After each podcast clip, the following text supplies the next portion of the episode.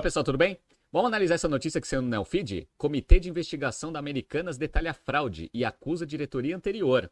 Como a gente vem acompanhando desde o início do ano com aquela bomba que o Real mandou para o mercado, a Americanas está nesse processo de recuperação judicial e havia aquela dúvida se houve fraude efetiva ou se foi erro de contabilização.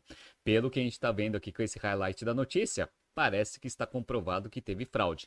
Vamos entender um pouco aqui dessa notícia, como que eles identificaram essa fraude e o que, vai acontecer agora para frente dentro desse processo de reestruturação da Americanas. Se você gosta das nossas análises, por favor, dê um like nesse vídeo. E se você puder compartilhar as nossas análises com pessoas que possam fazer bom uso delas, a gente agradece. Bom, o que, que aconteceu? Hoje, eu estou gravando na terça-feira, saiu um fato relevante lá no site de Relações com Investidores de Americanas, mostrando que investigações internas estão comprovando que houve fraude da diretoria anterior e até estão quantificando aí o valor da fraude. Vamos entender aqui na notícia? o que, que aconteceu e aí eu vou explicando para vocês o que, que eles fizeram aí com o que foi né, noticiado aqui para o mercado. Vamos lá. Americanas divulgou nesta terça-feira, dia 13 de junho, fato relevante confirmando oficialmente que as demonstrações financeiras da empresa vinham sendo fraudadas pela diretoria anterior. Abre aspas aqui para o documento. Os documentos que deram origem ao relatório demonstram ainda os esforços da diretoria anterior da Americanas para ocultar do conselho de administração e do mercado em geral a real situação do resultado e patrimonial da companhia, informa um trecho no fato relevante. Então, basicamente, eles estão colocando toda a culpa na diretoria estão tentando isentar aqui o conselho administrativo, que a gente sabe, né, que tem lá o Jorge Paulo Lema, etc, né, os grandes investidores aqui de lojas americanas. Então, a princípio eles não sabiam de nada, pelo que está escrito no relatório, diretoria anterior foi a grande culpada aí de ocultar informações tanto do comitê, é, do conselho administrativo, quanto do mercado de uma forma geral. Vamos lá. São citados como participantes da fraude o ex-CEO Miguel Gutierrez o ex, e os ex-diretores Ana Cristina Ramos Saicali, José Timóteo de Barros, Márcio Cruz Meireles, além dos ex-executivos Fábio da Silva Abrat, Flávia Carneiro e Marcelo da Silva Nunes. Então, diretoria ali anterior toda sendo acusada de fraude. Vamos entender o que, que o comitê encontrou aqui das operações fraudulentas aqui a princípio dos executivos da gestão anterior. Vamos lá. De acordo com o relatório, foram identificados diversos contratos de verba de propaganda cooperada em instrumentos similares, que é o VPC, Incentivos comerciais usualmente utilizados no setor de varejo que teriam sido artificialmente criados para melhorar os resultados operacionais da Americanas como redutores de custo, mas sem efetiva contratação com fornecedores. Então lançaram vários contratos de incentivo para redução de custo, só que esses contratos eles não existiam em termos operacionais. Era só para reduzir o custo, consequentemente aumentar a rentabilidade da, da empresa na, no meio dos períodos de de fraude contábil. Né? Esses lançamentos, feitos durante um significativo período, atingiram, em números preliminares e não auditados, o saldo de 21,7 bilhões de reais em 30 de setembro de 2022. 21,7 bilhões aqui de lançamentos fraudulentos acumulados até setembro de 2022. Como que a gente vai alocar isso dentro do balanço do resultado? Vamos ver? Esses contratos de VPC, criados ao longo do tempo, os quais não tiveram um lastro financeiro associado, se deram majoritariamente na forma de lançamentos redutores da conta de fornecedores, totalizando, em números preliminares e não auditados, o saldo de 17,7 bilhões em 30 de setembro de 2022. Então, o que eles faziam? Aumentavam o lucro acumulado da companhia lá no patrimônio líquido, reduziam a conta de fornecedores nesse patamar de 17,7 bilhões. A diferença de 4 bilhões para chegar lá nos 21 teve como contrapartida lançamentos contábeis em outras contas do ativo da companhia. Então, uma parte ali do aumento do lucro de 21 bilhões acumulado dentro desse período foi um aumento ali da conta de ativos que provavelmente deve ter sido alguma coisa em estoque. Né? Então, você está lá, né, tentando manipular o balanço patrimonial, aumenta a lucratividade em 21,7 bilhões, diminui 17 do fornecedores e ainda aumenta o ativo ali em um determinado patamar. Um negócio sensacional aqui, né? que mais? Em adição às operações de VPC, e como forma de gerar caixa necessário para a continuidade das operações das americanas, a diretoria anterior contratou uma série de financiamentos nos quais a empresa é devedora perante instituições financeiras sem as devidas aprovações societárias, todas inadequadamente contabilizadas no balanço patrimonial da companhia no dia 30 de setembro de 2022, na forma conta na conta fornecedores. Então, o que, que eles fizeram? Por mais que você faça manipulação contábil, você mostra um nível de rentabilidade alta, mas o caixa da companhia ele está mostrando ali que mesmo a empresa mostrando que tem um lucro, esse lucro é fraudado, não, não, não surge dinheiro do nada.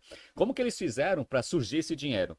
Começaram a fazer operações de crédito com instituições financeiras, mas estavam tentando maquiar essas operações de crédito na conta fornecedores. Então você não via o nível de endividamento subir, eventualmente você via lá dinheiro no caixa e assim: ah, bom, a empresa está dando lucro, está com caixa, beleza, a coisa parece que está adequada. Então foi mais ou menos essa engenharia financeira aqui que eles tiveram que fazer, mas escondiam lá toda a parte de dívida na conta fornecedores. Vamos lá.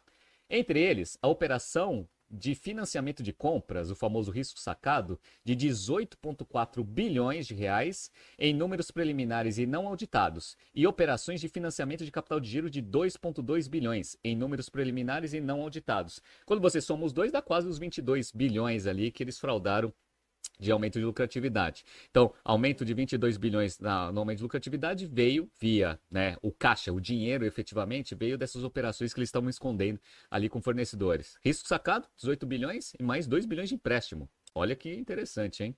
A indevida contabilização dessas operações de financiamento nos documentos financeiros da Americanas não permitiu a correta determinação do grau de endividamento da companhia ao longo do tempo, diz o relatório. E foi a grande reclamação dos bancos quando esse caso explodiu lá em janeiro de 2023, né?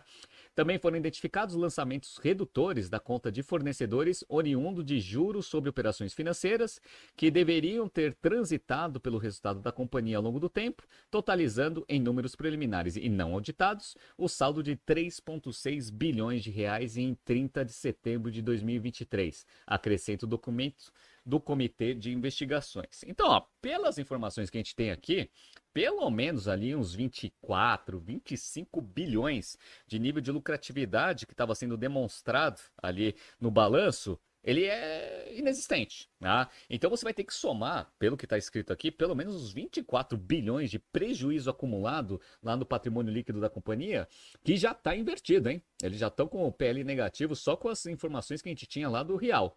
Quando você adiciona todos esses ajustes aí por fraude contábil, a empresa vai precisar de dinheiro pra caramba para conseguir ficar com o PL minimamente zerado para conseguir dar algum respiro para a operação, para ela manter esse ritmo ali de recuperação judicial e ter uma luz no fim do túnel. Ah, então a gente já sabe aqui que a empresa está sem dinheiro total e vai precisar de aporte capital dos sócios numa magnitude muito alta para manter esse negócio operante. Bom, então isso que aconteceu, então está confirmada a fraude aqui no caso Americanas. Uma coisa que é interessante, que lá no site de relações com investidores mostra, é um acompanhamento mensal que a empresa precisa divulgar para o mercado sobre as operações. Tá? E aí eu vou mostrar para vocês o como que, como que essa, essa fraude em janeiro comprometeu bastante o operacional da companhia que precisa estar rodando para você conseguir ter uma perspectiva de conseguir sobreviver no final do processo de recuperação judicial. Tem um documento muito legal lá no site de Relações com Investidores que ele mostra que o acompanhamento né, de vários é, índices interessantes aqui para a gente ir acompanhando, um deles que eu gosto de ver aqui é base de clientes ativos. Olha como a base de clientes ativos sofreu depois da, do estouro ali do anúncio da fraude contábil agora comprovada lá de lojas americanas em janeiro de 2023. Então vamos lá, ó. no final de dezembro de 22, a empresa tinha 49 milhões de clientes ativos. Perfeito. Em janeiro já caiu para 48, já perdeu 750 mil clientes. Em fevereiro já perdeu mais 931, chegando a 47,400. Em março caiu para 46,300, perdeu 1 milhão e 100 é, mil clientes. E em abril, que é a última posição que a gente tem aqui, ó, 45 mil clientes ativos, perdeu mais 1 milhão e 200 clientes ativos da sua base. É aquele negócio, né? O risco de falência. Cliente que está olhando a empresa ali capengando, nem vai mais fazer operação de compra e venda com essa instituição. Vai fazer com Magazine Luiza ou com qualquer outra, outra opção de mercado, né? principalmente no e-commerce. Né? Então, perdeu uma base gigantesca aqui, ó, mais de 3 milhões de clientes desde o início do ano foi perdido por causa desse escândalo. E é difícil isso, porque cliente que você perde é difícil de recuperar. Então, primeira base, né, ponto interessante aqui, base de clientes a menor. Aí você tem o fluxo de caixa aqui da companhia desde maio de 2022 até abril de 2023. Então, olha que interessante, pessoal. Você tem aqui, ó, o saldo disponível final da posição de caixa. Então eles terminaram dezembro de 22 com 2 bilhões 283 de caixa. Perfeito. Em janeiro estava com 773, pessoal. Ou seja, perdeu aqui 2 bilhões e pouco em um mês. Ah, então estourou lá a crise, já perdeu dinheiro. Deu uma recuperada aqui, né, em fevereiro, 1 bilhão e 200, até porque parou de pagar um monte de obrigação com o banco e também com alguns fornecedores. E aí agora a posição de caixa dele está em 1 bilhão e 50. Ah, então tá com uma dificuldade. E outra coisa que é interessante, você vê que as entradas diminuíram bastante aqui em relação ao que tinha de entrada de dinheiro no ano anterior. Ó, Nesses últimos dois meses, março e abril, que está aqui no relatório, eles tiveram uma entrada aqui de uns 2 bilhões e 600, né? Beleza. Olha quanto que era essa entrada aqui, média no, no, no, período anterior ali. Chegava em torno de uns 3, 4, tinha mês que era 5, 6 bilhões. Então caiu para 2,600. Então tá conseguindo vender alguma coisa para gerar um pouco de caixa, mas esse nível de entrada tá muito menor do que era historicamente na companhia, né? Beleza, então fluxo de caixa bem comprometido. Quando você pega aqui a posição de caixa em maio de 22 era 1 bilhão e 300. Agora está em 1 bilhão e 50. Olha que interessante, ó. Entradas de venda, 30 bilhões.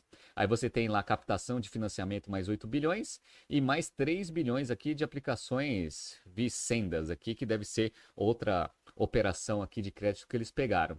Aí você tem as saídas, né? Então você tem a aplicação com carência, que eles tiveram que colocar dinheiro para conseguir pegar dinheiro emprestado 2 bilhões e meio, e teve 39, quase 40 bilhões de saídas totais em termos operacionais. Então, tudo que você conseguiu captar de dinheiro no mercado não é suficiente para você conseguir fazer a sua posição de caixa se manter é, saudável. Vocês estão vendo aqui, né? Que entradas de venda são 30 bilhões, saídas 39, tem 10 bilhões de déficit aqui desde maio de 22 que a empresa teve que cobrir com captação de mercado, ou seja, operação não sustentável. Que mais?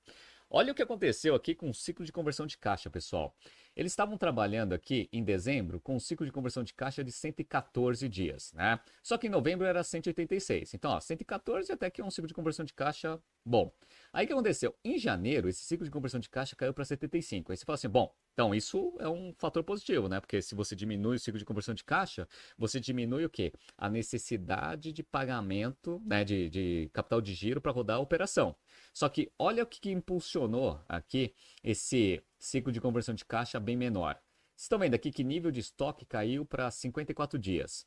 Só que a gente sabe, né? Você tem o estoque, tá vendendo, só que o fornecedor já não está te fornecendo mais. Por quê? Porque você não está pagando ele. Então o nível de estoque naturalmente vai cair.